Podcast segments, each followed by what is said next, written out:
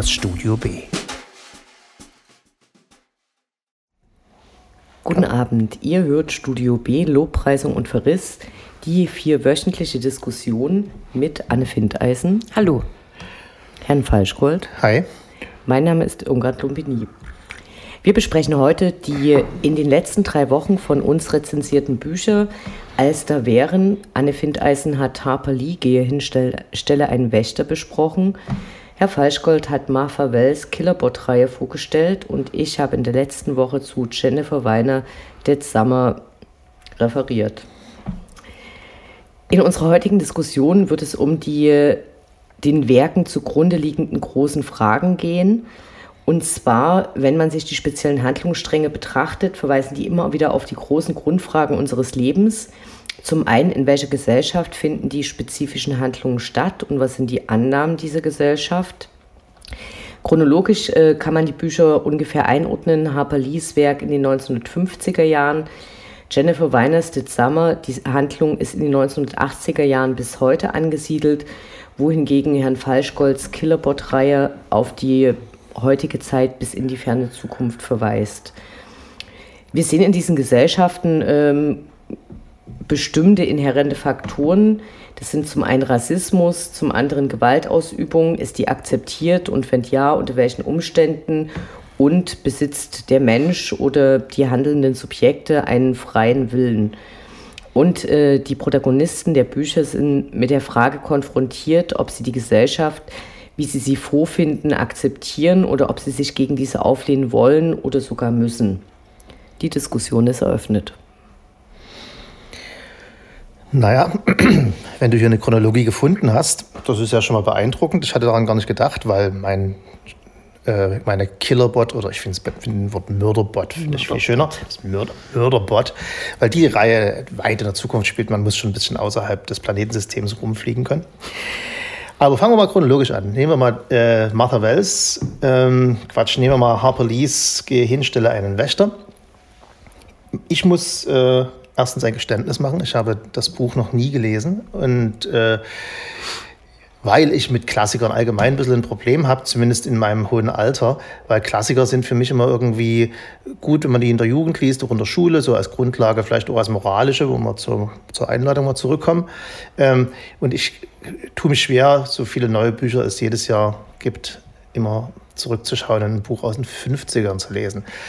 Aber es ist ja kein Klassiker. Wer naja. die Nachtigall stört, ist der ja, Klassiker. Auch den habe ich noch nicht gelesen. Ja, ich auch nicht. So. Muss ich äh, gestehen. So. Aber, aber die Frage ist halt, muss man das lesen? Ja. Naja, nee, das, das ist schon klar. Aber das ist eine Meinung. Aber warum? Ich wollte mich halt, ich habe bewusst auch vorher nicht reingelesen, weil ich mich mal überzeugen lassen wollte.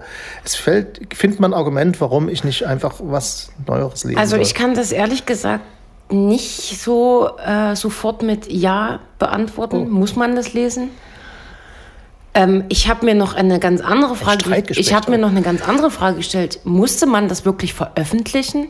Also jetzt nicht, weil ich das Buch schlecht fand oder weil ich es nicht lesenswert fand, aber ähm, es ist ja quasi das Manus, also die, die, der Erstentwurf zum, zum Klassiker Wer die Nachtigall stört, ist damals dann nicht veröffentlicht worden, in irgendeinem Safe verschwunden und war niemals angedacht, dann jemals veröffentlicht zu werden, bis es dann eben ins Licht der Öffentlichkeit gezerrt wurde, sage ich mal.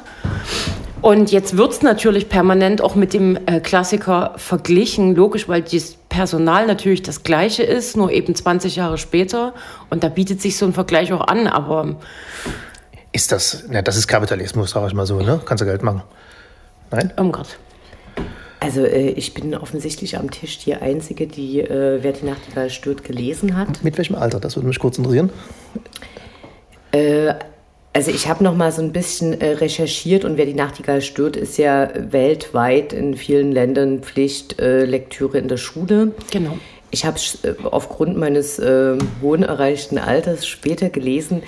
Ich nehme an, ich war so Mitte 20 und als äh, Geh hin, stelle einen Wächter erschienen ist, habe ich die Kontroverse und das Buch tatsächlich sehr interessiert verfolgt, weil äh, ich ein, ein großer Fan von Harper Lee bin die ja zusammen mit Truman Capote an seinem großen Werk gearbeitet hat als unterstützende Journalistin und dann aber abgereist ist, um den Veröffentlichungsprozess von äh, Wer die Nachtigall stört mit zu unterstützen. Und äh, die Frage, die Anne stellt, nach diesem muss man das veröffentlichen, äh, zum einen wird es als literarisch nicht so äh, klassisch eingeschätzt. Es ist eben der erste Entwurf zu dem Buch und zum anderen macht es aber im Hinblick auf die gesellschaftliche Betrachtung enorm Sinn. Und zwar in dem Klassiker Wer die Nachtigall stört, ich fasse es kurz für euch zusammen, äh, geht es um einen Prozess in den Südstaaten und der Rechtsanwalt Atticus Finch äh, vertritt als Rechtsanwalt einen Schwarzen, dem vorgeworfen wird, eine weiße Frau vergewaltigt zu haben. Der hat zwei Kinder, Jung und Mädchen. Das Mädchen ist die eigentliche Hauptperson in dem Buch, was Anne Findeisen besprochen hat. Und ähm, es wird natürlich und aus unserer heutigen Sicht sehr erwartbar in diesem Prozess, das Buch ist in den 1930er Jahren angesiedelt, festgestellt, dass der Schwarze unschuldig war. So, und dann gibt es in den 90ern eine Diskussion. Um Wieso ist das erwartbar? Wie bitte? Wieso ist das erwartbar, dass der Schwarze unschuldig ist? Äh, weil es da sehr viele Fälle gibt. Da hat es sehr viele Fälle in Südstaaten in den USA gegeben, wo äh, schwarze Verbrechen angeklagt wurden, äh, die sie nicht begangen hatten und dafür gehängt worden sind. Ja, aber du hast gerade gesagt, der Schwarze wäre unschuldig gewesen. Genau. Aber dass er freigesprochen wird, das ist doch nicht erwartbar. Genau, äh, ja, dass er freigesprochen wird, ist nicht erwartbar, ist nicht erwartbar. was, eben, was eben aber natürlich den, den großen Erfolg auszeichnet. Plus es gibt dann eine recht gute Verfilmung, die man heute vielleicht auch nicht mal mit anderen Augen sehen würde. Und das begründet dann quasi den Siegeszug dieses Buches. Okay, aber warum soll ich das heute noch lesen? Sorry, äh, in Gehenstelle ein Wächter wird übrigens auch auf diesen Fall äh, zumindest kurz verwiesen. Und es, äh, es tut mir leid, dass ich ein paar Minuten brauche, um das zu entwickeln. Okay. Ähm, in den 90ern gibt es dann eine Debatte um dieses Buch und jemand äh, schreibt einen viel beachteten und diskutierten Aufsatz und sagt, der Atticus Finch, diese Figur des äh, weisen Rechtsanwaltes, der hier hilft, heute würde man sagen, da gibt es auch so einen kleinen äh, Gottkomplex da drin, The White Savior als Figur. Äh, das wäre alles nicht so, weil ähm, der sagt in dem Buch auch so ein paar Sachen, die eben wenig beachtet werden, wie ich wünschte, ich hätte nie so einen Fall übernehmen müssen. Und er ist da auch schon, was in dem, in dem jetzt vorgestellten Werk viel stärker rauskommt. Ja. Natürlich ist ein Weißer in einer zutiefst rassistischen Gesellschaft und so top und golden sein Herz scheinen mag in Wer die Nachtigall stört, ist am Ende doch nicht. Warum man das Buch, ach so, und äh, indem jetzt dieses äh, erste Manuskript veröffentlicht wird, stützt Harper Lee äh, diese These, die in den 90ern noch so zurückgewiesen wurde, wo man gesagt hat, Wer die Nachtigall stört, ist ein absoluter Klassiker. Es ist ein fantastisches Buch. Es ist äh, fantastisch geschrieben, es ist eine interessante Geschichte. Es werden eben auch die großen Fragen äh, gestellt, wie sollen wir in der Gesellschaft leben. Da ist äh, viel aus der Sicht der Kinder auch dabei und das ist einfach eine. Ganz sprachlich, ist es, ist es, ein, ist es ein Erlebnis oder von, das, von der Story her, vom, vom Treif her? Weil ich meine. Äh alles. Es, es, ist, es, ich würde sagen, es ist tatsächlich zu Recht ein Klassiker, den man aber heute inhaltlich von den politischen, gesellschaftlichen Implikationen her anders bewerten würde als ich in den 90ern, als ich es gelesen habe, oder als die. Du sprichst jetzt also Kinder von Wer die Nachtigall stört. Ja, ich genau, tue erst mal von der, Das war jetzt eine Verständnisfrage für, für, für mich gehört das zusammen irgendwie ein bisschen. Ne? Also ich würde, die, das wäre meine nächste Frage gewesen, soll man erst das eine lesen, also erst den hinter den später spielenden Wer die Nachtigall äh, stört oder zuerst äh, Geh hin, stille einen Wächter? Die, die Spielzeit, das ist eben nicht so, nicht so einfach. Und zwar der erste Entwurf ist eben in den, das Buch erscheint 1960. Das ist ja das Problem, das ist lass, eben lass, nicht, es ist eben nicht die Fortsetzungsgeschichte zu Wer die Nachtigall stirbt. Nee, nee, ist, ist der Prolog, oder? So habe ich es verstanden. Nee. Es ist der Erstentwurf und dann ist ja, wurde ihr ja, so habe ich es zumindest gelesen, ob das jetzt so stimmt, weiß ich nicht genau, wurde ihr ja geraten, äh, das so nicht zu veröffentlichen, weil sie wohl das Tagesgeschehen, das politische Tagesgeschehen sehr genau getroffen hat mit dem Buch. Mhm. Und daraufhin verlegt sie die Handlung statt in die 1950er in die 1930er ah. Jahre. Ah. Das heißt, das Personal ist dann die Protagonistin ist dann halt ein Kind. Dann muss ich sagen, den Vater gibt es natürlich ah, okay. auch, den Bruder mhm. gibt es. Genau. Also ist, ist die Chronologie wirklich so, dass äh, wer die Nachtigall stört in den 50ern spielt und das Buch spielt in den 30ern? Nee, nein, andersrum. umgedreht. Genau andersrum. Die Sie Nachtigall spielt in den 30ern, das von mir besprochene in den 50ern. Das macht ja gar keinen Sinn. Da doch, doch, habe ich doch gerade erklärt. Ich fasse es nochmal zusammen. Ich krieg die Zeit nicht Wer zusammen. die Nachtigall stört, erscheint ja. 1960. Ja, spielt aber in den 30 Und spielt in 1930er genau. Jahren, weil man Lee Harper empfohlen, Lee Harper Lee empfohlen hat, äh, jetzt nicht ein Buch zu veröffentlichen, was in den 50er Jahren spielt, weil es sehr, sehr nah dran ist an den. Okay, haben wir so. Und jetzt, und, und, und wann, und wann spielt äh, Geh hin, stelle einen Wächter? In welcher Zeit? In den 1950er Jahren. Also danach. Das, also das ist 20 Jahre später. Worden, das ist verworfen ja, worden und die Hauptperson ist jetzt erwachsen, wohingegen, in, in den, wenn du 1960 eine Geschichte veröffentlichst über äh, die Kro-Gesetze in den Südstaaten. Das ist mir alles klar. Ich will, ich will, wissen, wer, wie alt ist, äh, also ist sozusagen, wenn, wenn das, wenn ich, vielleicht bin ich auch etwas zu, äh, zu, zu, zu dick im Kopf, äh, wenn Geh hin, stelle einen Wächter in den 50er Jahren spielt, ne? Also 20 Jahre. Der ist hier erwachsen. Nach da ist sie 26 in dem Buch. Die Chronologie geht weiter. Also sozusagen, man, man sollte also eigentlich zuerst äh, wer die Nachtigall stört, äh, liest und dann gehe hinstelle einen Wächter. Damit die Chronologie stimmt. Ist egal, weil es zwei unterschiedliche Bücher ja, sind. Ja, genau. Das, Aber das, sind die das, gleichen handelnden Personen. Ja, ja, das sind unterschiedliche Geschichten. Es ist, ja, es ist ja von ihr gedanklich gar nicht so angelegt gewesen, wie ich schreibe jetzt das und dann schreibe ich eine Fortsetzungsgeschichte. Mhm. Oder ich fange in der Zukunft an und schreibe dann eine Geschichte, wo ich nochmal die Kindheit erläutere. Das ist ja so nicht angelegt gewesen von ihr. Ihr merkt, das ist das Star Wars-Problem, ne? wo man nicht weiß, was man, was, nee, was soll man zuerst null, gucken. Es ist null, sondern was du siehst, ist, wie Bücher von im Verlag behandelt werden. Ja. Jemand reicht einen Erstentwurf ein, dann wird gesagt, das ist schon alles interessant, aber das ist so nie veröffentlichbar, weil. Die Zeit. Äh, ja, das ist Öl ins Feuer gießen und äh, dann ist Truman Capote mit seinem berühmten Tatsachenroman über einen aktuell stattfindenden Prozess, das kann man eben machen aber über Rassenunruhen und äh, den, den für solchen dann, Süden dann, Es wurde ihr ja übrigens auch unterstellt, äh, das nur mal am Rande, weil gerade der Name Truman Capote nochmal fällt, dass er das Buch eigentlich geschrieben hätte. Was dann aber äh, doch nachweislich nicht der Fall war. Wer die Nachtigall stört. Ähm, ja, da ging es um, ja. wer die Nachtigall stört, genau. Das ist sozusagen fast wieder Beweis, dass, es, dass sie es doch selber geschrieben hat. Wenn man nee, das, das war jetzt unabhängig, das war unabhängig davon, dass es nicht der Beweis aber. So, und du meinst, du meinst, das äh, ist ein Manuskript, was die Autoren eigentlich nicht hätte rausbringen? Oder die, was, die was, hatte nicht vor, das zu veröffentlichen. Das meine ich ja. Also sozusagen, man sollte das eigentlich achten, dass sie das nicht, dass sie das nicht das, das war die Frage, die ich ja eingangs gestellt okay. habe. Muss das unbedingt sein, dass man das veröffentlicht? Sie hat es ja nicht selber veröffentlicht. Ja. Und ich äh, finde Irmgards Einwand, den verstehe ich schon sehr gut. Ich habe zwar Wer die Nachtigall stört nicht gelesen, aber mich natürlich damit befasst. Ähm, klar, ne, an dieser Figur des Vaters ähm, wird natürlich sehr, sehr deutlich, wenn man jetzt Geh hin, stelle einen Wächter liest, dass das eben nicht dieser von der Tochter sehr glorifizierte und super tolle und integre Mann ist. Was sie eben als Kind macht und ich denke, äh, die Kontroverse darum, sollte man äh, Gehe hin, stelle einen Wächter veröffentlichen, liegt eher daran, dass sie das Buch nicht fertig bearbeitet hat. So, und deshalb ist äh, Wer die Nachtigall stört eben ein Klassiker, weil dann äh, ist da halt ein Lektorat, dann gibt es da Diskussionen, dann überarbeitet sie das fünfmal und am Ende ist es ein, dann kommt ein Klassiker raus und dieses Gehe hin, stelle einen Wächter, das ist die Story, das ist ihr Erstentwurf und sie wird es nicht veröffentlicht haben, weil sie es nie zu Ende bearbeitet hat, weil es gar nicht diesen äh, rigorosen äh, Kreis äh, gemacht hat, den Bücher eben von der Veröffentlichung machen. Aber äh, das heißt nicht, dass es nicht interessant ist. Okay, also wie lang ja. sind, die, sind die Bücher jeweils?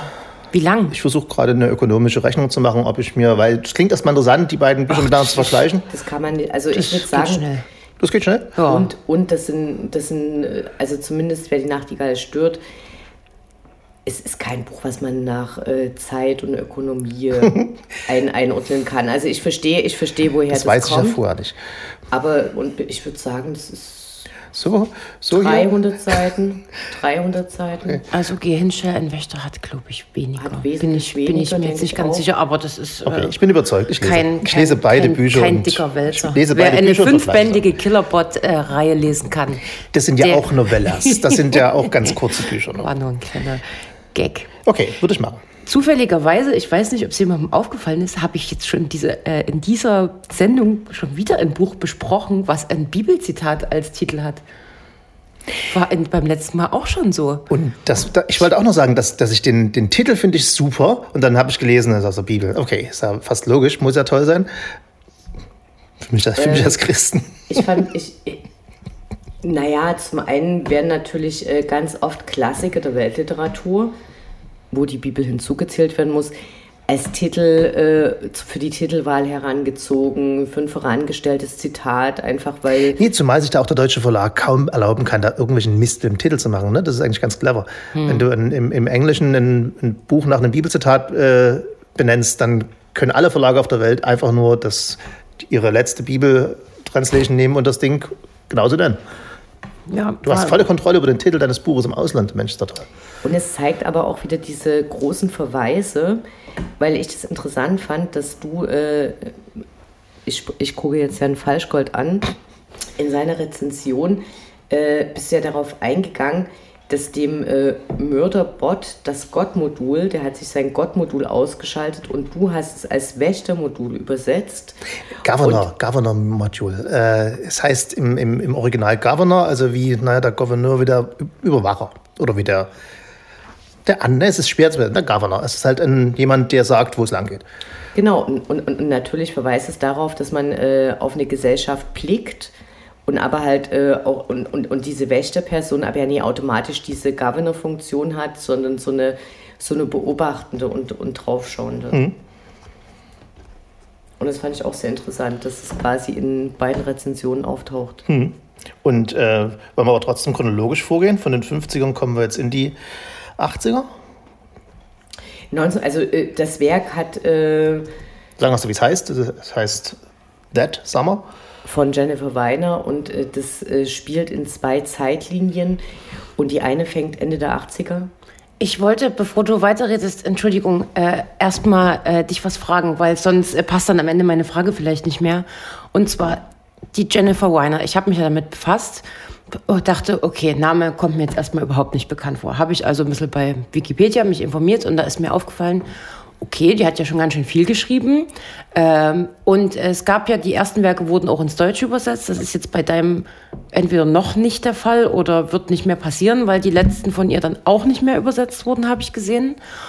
Und dann fiel mir auf, aha, da ist auch was verfilmt worden was der ein oder andere, wenn er wie ich auch die Autorin vielleicht nicht kennt, aber das Werk zumindest kennt, nämlich ähm, In den Schuhen meiner Schwester heißt das auf Deutsch, ist die Verfilmung. Sagt ihr nichts? Nee, habe ich nicht sagt gesehen. Das, das ist ein, ein bekannter äh, TV-Film? Das äh, war ein bekannter TV-Film, auch mit dieser, äh, mit dieser von mir sehr geschätzten Toni Collette zum Beispiel besetzt und Cameron Diaz, glaube ich. Und den hast du gesehen? Und den habe ich irgendwann mal gesehen. Und da wusste ich, okay, so thematisch ist jetzt nicht unbedingt so der Hubbi-Flubbi Sommerromanstoff.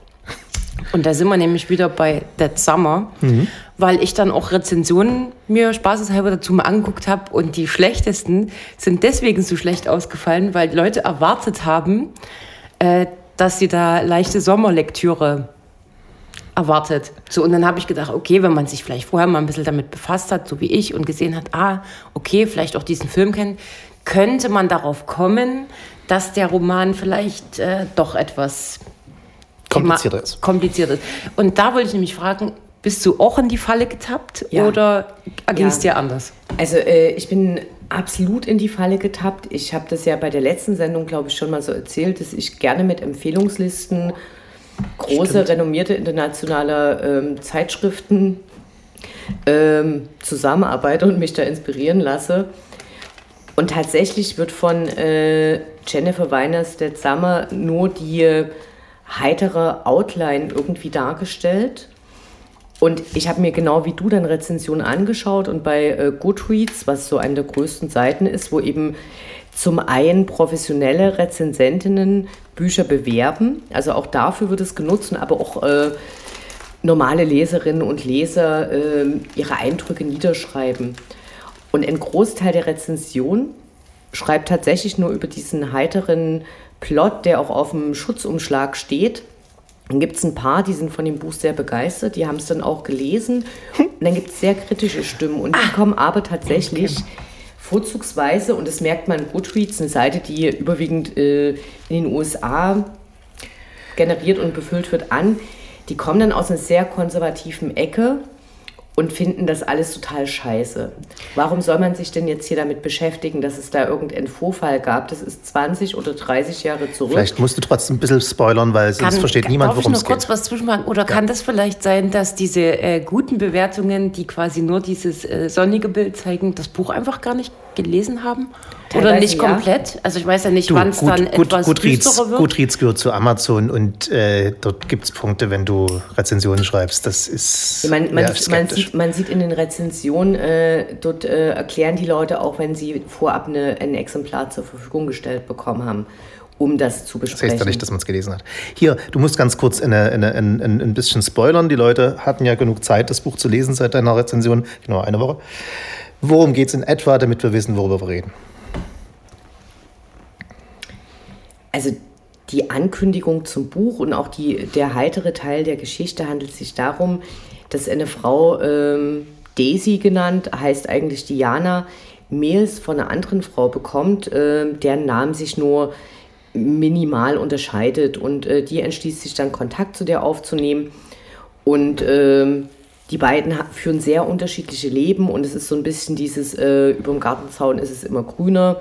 Und dann treffen sie sich und äh, beide Frauen scheinen jeweils das Leben der anderen irgendwie vielleicht nicht zu beneiden, dafür sind sie sich zu sympathisch, aber äh, zumindest sich so ein bisschen zu wünschen. Die eine ist die erfolgreiche Geschäftsfrau, die in der Welt rumjettet und irgendwelche Geschäfte macht. Und die andere hat ein großes Haus und äh, ein eigenes Küchenbusiness, also als, als Köchin, als Lehrerin und äh, eine Tochter im Teenageralter. Und das ist so das, was immer. Und einen reichen Mann, nie zu vergessen. Klar, den reichen Mann hat so obendrauf dazu. Und das ist so die heitere Plotline, die eben immer angekündigt wurde und die so vermuten ließ, ohne Verwechslungsgeschichte. Und dann wurde immer noch gesagt, aber es gibt vielleicht noch was ganz anderes. So, und wo es dann eben von diesem äh, Sommerbuch weggeht, ist, es wird in zwei Timelines erzählt. Das eine spielt quasi Ende der 1980er Jahre und ein junges Mädchen, die Diana, ist, ich glaube, für, für die Kinderbetreuung, als hätte irgendeinen Nebenjob in Cape Cod, da am Meer, wunderbar gelegen, arbeitet da und äh, lernt über den Sommer, den sie dort verbringt, viele Leute kennen verliebt sich, äh, geht auf eine Party und das passiert quasi so im ersten Kapitel. Äh, sie ist auf einmal sehr betrunken und dann bricht es mehr oder weniger ab und dann fängt tatsächlich der andere Plot in der Jetztzeit an und ähm, behandelt das Unwohlsein der Frau mit dem reichen Mann und der Tochter, die eigentlich sich denkt, dass sie ganz zufrieden sein müsste und sie ist es aber nie. Und nach und nach wird dann eben enthüllt, dass ähm, Achtung, Spoiler, aber ich habe es ja schon in meiner Rezension äh, gespoilert. Der reiche Ehemann äh, damals äh, die junge Diana vergewaltigt hat und der Bruder der Daisy. Ähm, Diana und Daisy ist das Gleiche. Nein, und das, das hat in den Rezensionen, aber da muss ich sagen, unaufmerksame Leserinnen sehr verwirrt.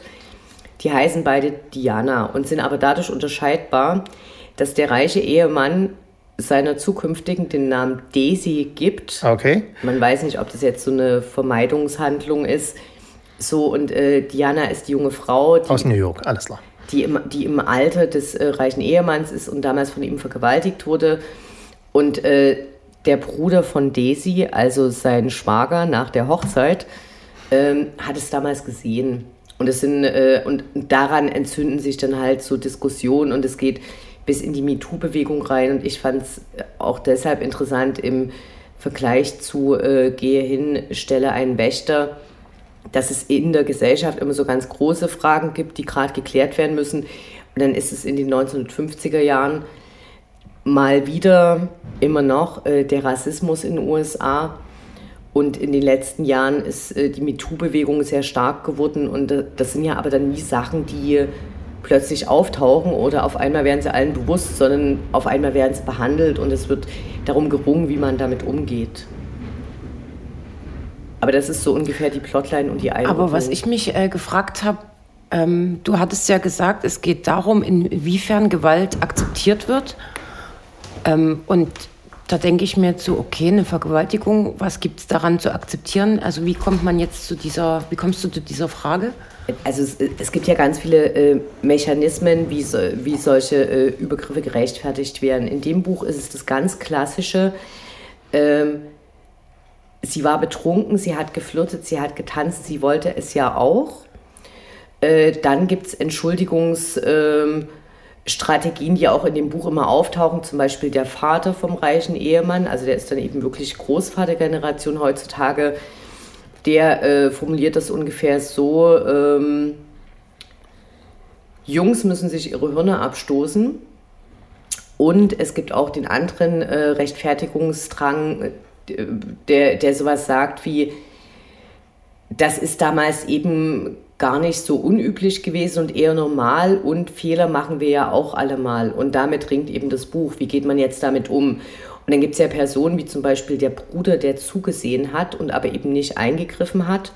Der sagt zwar dann an irgendeiner Stelle, jetzt ist auch gut, also es sind eigentlich drei Männer daran beteiligt, junge Männer, der eine hält sie fest, der andere vergewaltigt sie und der dritte schaut zu. So. Und der, der zuschaut, wie geht er damit um? Der hat im äh, Buch das schlechteste Gewissen so und weiß natürlich ganz genau, was er hätte tun sollen und hat es aber nicht getan. Erinnert nur mich das an die Story an, von Brett Kavanaugh, der äh, Richter am Supreme Court in den USA, der vor zwei, drei Jahren von Trump nominiert wurde und dann so durchgeboxt wurde, der selber in so einer äh, Highschool, in so einer Universität damals beschuldigt wurde von vielen und durchaus auch glaubhaft, genau sowas gemacht zu haben, also ein Party-Date-Rape.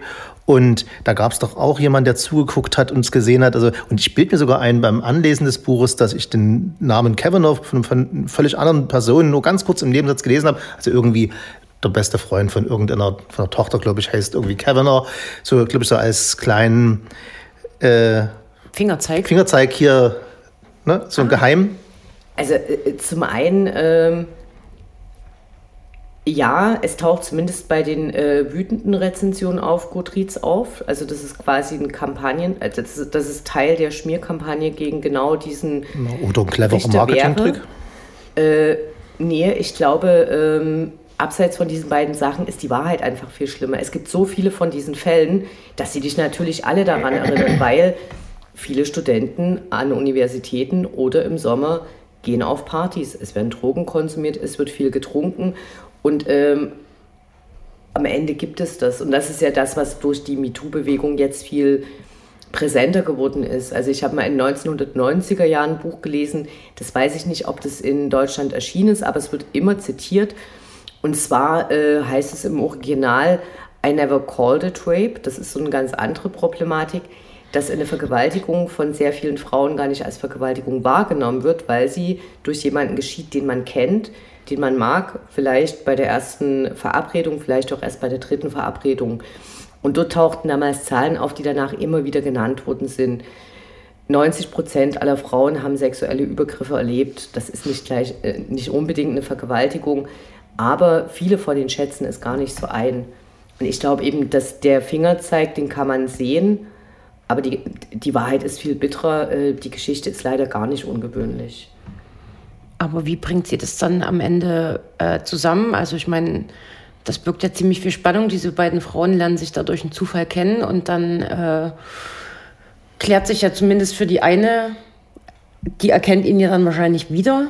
Willst du so wirklich wie, wissen, wie es so ausgeht? ja, naja, gut. Also du, vielleicht kannst du das ähm, Ohne zu irgendwie, spoilern. genau, wenn du möchtest. Na klar. Also in dem, in dem äh, äh, das, das eine ist, äh, dass in dem Buch äh, in Romanform, der sich gut lesen lässt, und es ist eben jetzt nicht die leichte Sommerlektüre, sondern harter Tobak mittendrin. So, aber das sind die Fragen, die verhandelt werden.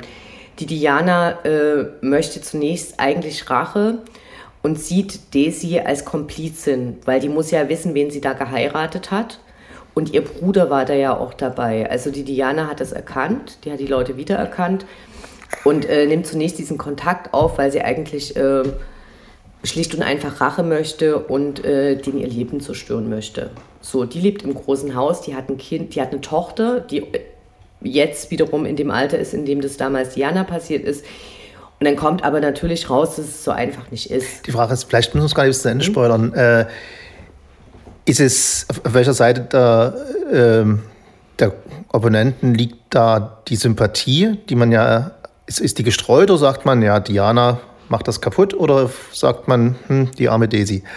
Nee, das ist, äh, was, was Jennifer Weiner in dem Roman äh, sehr großartig macht und das, und das äh, soll aber wohl ihre Bücher auszeichnen, ist, dass sie, äh, sie hat immer Frauen als, als Protagonisten und sie behandelt die mit Respekt.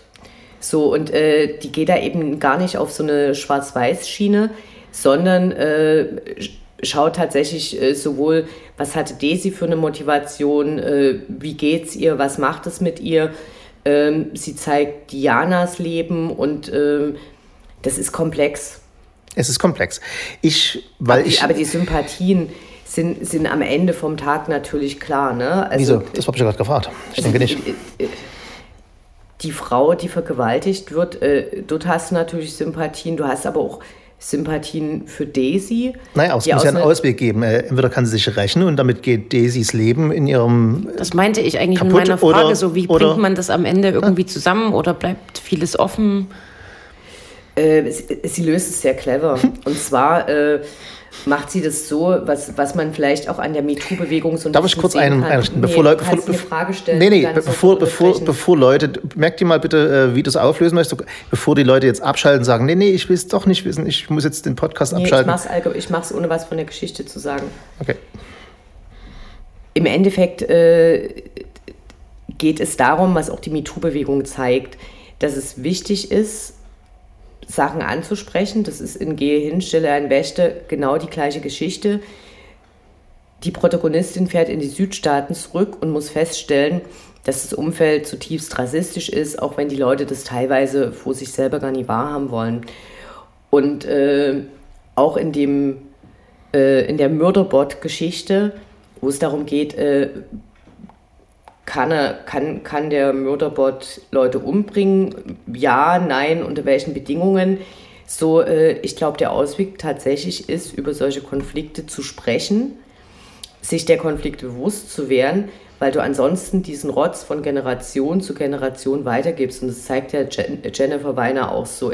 Die, über die Geschichte wird nie gesprochen, so, aber die Leute, die beteiligt waren, sind alle mehr oder weniger traumatisiert. Diana natürlich stark der Bruder von Daisy, der es gesehen hat, äh, bei dem kommt ganz viel hoch und der leidet darunter, aber natürlich müssen die Leute das äh, verarbeiten. Und wenn du nicht darüber sprichst und dir nicht darüber bewusst wirst, dass das in deinem Umfeld passiert und eben nie irgendwo in Hinterbuxtehude, wo wir wissen, dass alle dumm sind, dann ist so eine Konfrontation natürlich nicht auszuhalten, aber es glaube ich, der einzige Ausweg, um damit umzugehen und damit der Kreislauf unterbrochen wird, dass es normal ist, dass besoffene Frauen auf der Party das schon irgendwie wollten.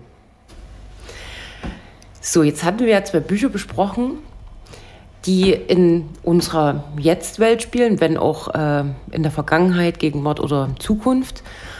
Und dein Buch, Herr Falschgold, es spielt ja nur in einer Zukunft, die sehr abstrakt ist, aber dennoch Themen behandelt, wie Irmgard das ja am Anfang schon sehr treffend festgestellt hat, die auch mit unseren Büchern übereinstimmen. Wie schafft das diese Martha Wells? Martha Wells? Naja, ähm,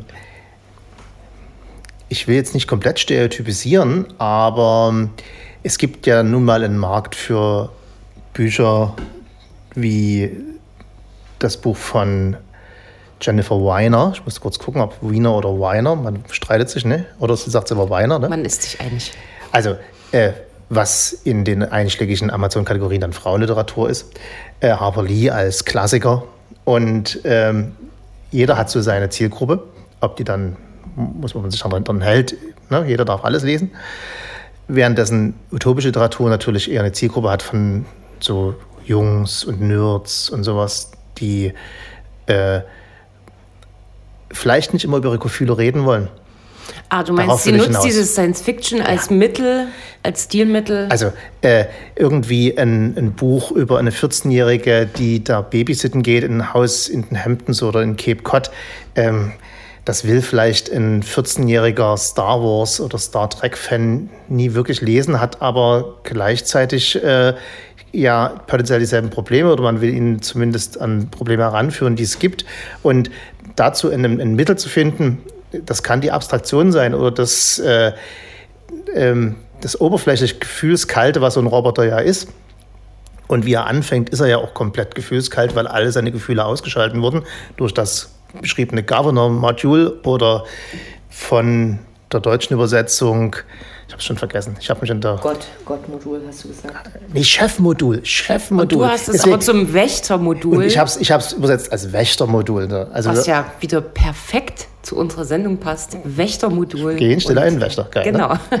So, das heißt, äh, er, da, wird, da erweckt jemand, auch wie so ein Teenager, der so total in sich gekapselt ist äh, und äh, nicht, also ein teenager Junge, der nicht weinen darf, ne, weil er auf dem Schulhof, Schulhof sonst verkloppt wird, der äh, genauso ist der Roboter, der darf keine Gefühle zeigen, die werden regelrecht unterdrückt und auf immer fühlt er sie. Und deswegen ist immer sein Spruch, der so aller Seiten mal auftaucht, ich hatte schon wieder ein Gefühl und ich hasse es, ein Gefühl zu haben. Und genauso kann man sich vorstellen, dass ein, ein, ein junger Teenager, der das erste mit seinen Gefühlen offen umgehen möchte und das nie kann, dass er immer lernt, wie man sowas macht. Und dass das schwierig ist das ist jetzt so ein ganz hoch und Meta-Gedanke bei dem Buch. Es ist viel mehr Fun. Ne? Also es ist, also wenn wir schon darüber reden, dass wir Sachen verarbeiten müssen, dass wir unsere Probleme in der Welt einen Kopf machen müssen. In dem Fall ist es, äh, die sind die Probleme in der Welt zweigeteilt. Einerseits ist es die ultrakapitalistische Gesellschaft in dem Buch und ob man das will. Und auf der anderen Seite ist es wie geht man mit Behinderten um, meiner Meinung nach? So ein, ein unterschwelliges Ding, weil der Roboter im Prinzip ein, ein Autist ist. So. Und wie äh, kommt man als Autist, als Autist in der Welt zurecht? Und wie sollte man als Welt mit Autisten umgehen? Das wird auf eine ganz subtile Art und Weise in dem Buch erklärt. Könnte es nicht auch so sein, dass, ähm, wenn ich da jetzt mal die Parallele zu meinem Buch ziehe, wo der Titel ja auch äh, sehr maßgeblich für die äh, Protagonistin ist, wo der Onkel ja auch zu ihr sagt, ne, geh hin, ein Wächter, du hast jetzt dein eigenes ähm, Gewissen, sagt er ja, glaube ich, entwickelt, indem du dich von deinem Vater gelöst hast und dagegen rebelliert hast und dir selbst äh, deinen eigenen Ansichten treu geblieben bist. Ist das vielleicht auch sowas mit diesem Mörderbot, der äh, sich so entwickelt und klar, feststellen muss, muss, was wer bin ich eigentlich? Oder? Ja, das ist, das, das ist sein Hauptproblem. Als erstes Mal, wer bin ich? Weil er hat in seinem in den Resten seines Speichers eine Erinnerung, dass er ein fiesches Massaker angerichtet hat. Das, der, der, ist ja so halb Mensch, halb Maschine oder ganz wenig Mensch und ganz viel Maschine und hat also in, neben dem Stück Gehirn, was er da drin hat, auch noch einen riesengroßen Arbeitsspeicher sozusagen. Und der wurde und wird ab und an mal gelöscht. Und er findet aber Fragmente und will wissen, bin ich jetzt eigentlich ein Mörder oder nie? Er hält sich, oder andersrum, er fängt an und sagt, na klar bin ich ein Mörder, ich habe die, die paar Dutzend Leute umgebracht und merkt dann aber, das ist ja eigentlich nie gut, dass man das macht. Die Bildung kriegt er übrigens aus seinen Netflix-Serien, die da mal guckt. Mehr kriegt er genau gesagt, genau gesagt, da, jede, jede TV-Serie hat ja irgendwo eine kleine moralische Komponente und die kann man nur aufnehmen oder nicht und der nimmt sie mal auf und, und sein, sein Weltbild verändert sich immer mehr in Richtung, naja, ein Dutzend Leute umbringen ist nie gut. So, und dann fragt er, warum und so. Und so aber das, aber das, das fragt er sich ja im Prinzip, wenn ich das jetzt richtig verstanden habe, äh, immer nur sich selbst. Also er guckt diese Serien, äh, bezieht daraus sein Wissen und hat jetzt nicht, wie meine Protagonistin zum Beispiel, andere Menschen um sich herum, die ihr sagen, so und so ist es. Das ist ja das Erstaunliche. Das, das muss er, macht er ja quasi alles mit macht sich selbst er, aus. Macht er erst mit sich selbst aus und lernt dann aber auf einmal kennen, dass man mit anderen Leuten reden kann, weil die erste Expedition, die, oder die erste Story im Buch, die Expedition, die er dort begleitet als Sicherheitsroboter und die auch rettet vor so einigen Gefahren. Alles spannend erzählt, alles klassischer utopischer Stoff. Die sind Ökos im Weltraum, äh, heißt noch Preservation Alliance, sind also sozusagen nicht im kapitalistischen System zu Hause, sondern versuchen eine Art Kommune aufzubauen. Und die haben natürlich ein völlig anderes Sensib Sensorium für, für Roboter, die jeder auf der Welt in diesem, in diesem, in dieser Ära hält Security-Roboter für Maschinen. Und die sagen, naja, die haben ein Stück, ein Stück Hirn drin, die haben auch Gefühle. Und die fangen auf einmal zu, an zu erkennen, dass der eigentlich, dass da irgendwas nie ganz stimmt. Weil normalerweise stehen die einfach an der Wand und warten, bis irgendwie ein Monster kommt, dann schießen die.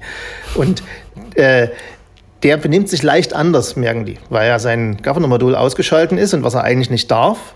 Und er kann es aber nicht verbergen. Und äh, statt das, den Roboter sozusagen als defektes Gerät zurückzugeben, mhm.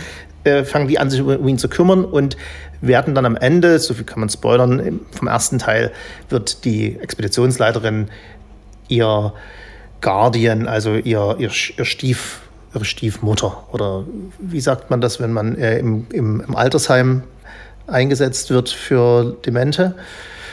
Ähm, wie heißt das, wenn, wenn, wenn die Omi nichts mehr merkt und man, äh, da wird ein, wird vom Gericht eingesetzt ein, Befuhr, ein Vormund. Sie wird, sie, wird, ah, sie, wird, sie wird ihr Vormund und sagt aber natürlich, du, das ist gesetzlich so vorgeschrieben, es muss einen Vormund geben, du kannst machen, was du willst. Und letzter Spoiler, im zweiten Teil geht er dann von Sechsen, äh, von jetzt Sechsen weil er halt ein Autist ist, sagt er dann nie irgendwie Tschüss, ich muss mal in die Welt gehen und gucken, warum ich hier immer mich fühle wie ein Mörder, sondern dreht sich einfach rum und geht. Ne? Also ohne, ohne nochmal irgendwas zu sagen. Und also diese Person ist natürlich derjenige, diejenige, mit, dem er, mit der er sich da unterhalten kann. Übrigens ist es ja weiter in der Zukunft, deswegen spielt es sie und er und, äh, und irgendwie, das spielt alles keine Rolle mehr, sind eigentlich alles sie und ein paar sind das war, das, das war auch noch eine Frage, ob diese Roboter in irgendeiner Form, also dass, dass, dass die geschlechtslos sind, sagst du, glaube ich, auch in deiner mhm. Rezension, aber das hätte mich jetzt nochmal interessiert, ob da doch irgendwie eine Zuschreibung stattfindet oder nicht. Das, das ist ja ein bisschen Vogue gerade, ne? Äh, also Vogue im Sinne von Vogue und die Vogue Zeiten spiegeln sich natürlich auch, auch in utopischen Romanen wieder, wo man halt die jetzige ähm, nicht mehr binäre Mann-Frau-Nummer, sondern äh, so und so viel Artikel und äh, jeder kann sich sozusagen seine eigene Sexualität zuschreiben. Da überlegt man ja, dafür sind ja utopische Romane da, wie kann das mal weitergehen? Hm. Und das wird natürlich wunderbar ausgebreitet in dem Buch, weil er, obwohl er geschlechtslos ist, sich dann doch eindeutig irgendwann mal verliebt in einen Navigationsroboter eines Raumschiffs. also der ist dann wirklich nur noch Brain und hier ein paar, paar Leuchtdioden. Und äh, rettet ihm aber manchmal den Arsch und dann fangen die an, sich so erst zu hassen und dann zu lieben. Ist toll. Klingt nach einer guten Empfehlung. Ist eine wirkliche Empfehlung. Der sechste Teil ist jetzt schon rausgekommen auf Englisch, allerdings, äh, weil das ist noch vom, vom, Aufbau her, die beiden deutschen Bücher kann man kaufen. Wie gesagt, ich habe reingelesen. Ich finde sie wirklich schlimm übersetzt, aber das ist ein bisschen üblich. Die sind aber eigentlich als kleine Novellas erschienen, so 180 Seiten statt den üblichen, was sie sonst so haben, 360 Seiten. Äh, und es ist eigentlich ganz hübsch, wenn man ähm, da vier, fünf am Stück lesen kann. Jetzt nach, der, nach dem Teil 5, der in Deutsch in zwei Teilen rausgekommen ist, ist es erstmal so halbwegs abgeschlossen und jetzt den sechsten Teil sollte man nicht gleich lesen. Ich lese wahrscheinlich erst ab Teil 9 dann weiter, damit ich so wie eine Art Binge-Watching machen kann. Binge-Reading. Binge-Reading. Binge-Reading. Binge-Reading. Ist also auch so angelegt, dass es dann noch mehrere Teile Es ist ein, man muss wirklich von Anfang bis Ende lesen. Das ist, das baut. Das nee, ich meine, es ist auch so angelegt, dass es vielleicht auch noch in Teil 7, 8 und ja, 9 geben wird. Ja, das ist ja eine Geldmaschine, ein kleines bisschen. Und, und es wird dann auch nicht langweilig. Nee, weil es ist eine. Äh, es ist nicht weiter wie eine Space Opera. Also es ist jetzt auch nicht super besonders. Ich habe, glaube ich, in der Rezension geschrieben, es ist spannend genug. Das soll nie ganz so despektierlich klingen, wie es geschrieben ist. Es ist jetzt nicht der, was hatten wir, Anathea hier von Stevenson, äh, ähm, Seven Eves. Das ist natürlich Revolution in Science Fiction und das ist eher so eine gute, die gute Unterhaltung. Die, die gute die, Unterhaltung, ja. Die gesellschaftliche Fragen abbildet. Trotzdem gut abbildet, ja, richtig.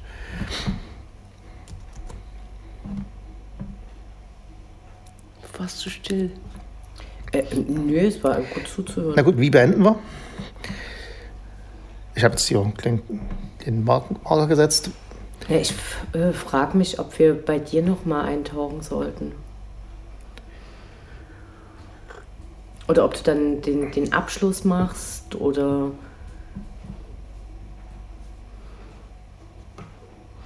Ich meine, so prinzipiell finde ich das, also jetzt nicht schlimm, wenn da jetzt nicht mehr so viel kommt, weil ich meine, das heißt ja nicht, dass eine Diskussion zwangsläufig, dass wir so super intensiv auf den Inhalt eingehen müssen. Ne? Unsere Diskussion hat sich halt daraus entsponnen. Und ich habe da, jetzt ich, ich, ich, ich hab so. da jetzt einen schönen Abgang gefunden. Warte mal kurz, ich überlege okay. kurz noch.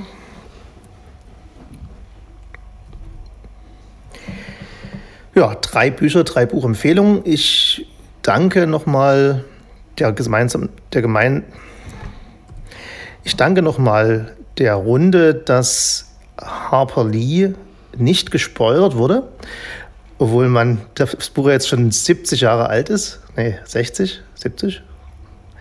Ich immer noch nicht weiß so wirklich, worum es geht. 60. 60. Und das ist auch gut so, weil ich werde beide Bücher lesen und werde genau auf die vergleichenden Momente, die Umgard Lumpini angesprochen hat, mal eingehen in meinem Kopf. Und vielleicht können wir irgendwann mal drüber reden. Das war die Diskussion Studio B. Nächste Woche bin ich wieder dran mit einer Rezension. Ich mache was ganz Langweiliges eigentlich. Ich rezensiere Stephen Kings neues Buch Benny Summers, Billy Summers, sorry, Billy Summers. Eigentlich braucht man Stephen King Bücher nicht rezensieren, weil jeder, der Stephen King Fan ist, der wird sie lesen und alle anderen geben keinen Shit. Aber das Buch ist gilt A als sein Bestes. Seit langem schrieben andere Zeitungen und ich habe da ganz tolle Aspekte drin gefunden und war am Ende so begeistert, dass ich dachte, ich schreibe darüber eine Rezension. Bis dahin. Das war Ingrid Lumpini. Auf Wiederhören. Anne Findeisen. Tschüss. Und ich war Falschgold.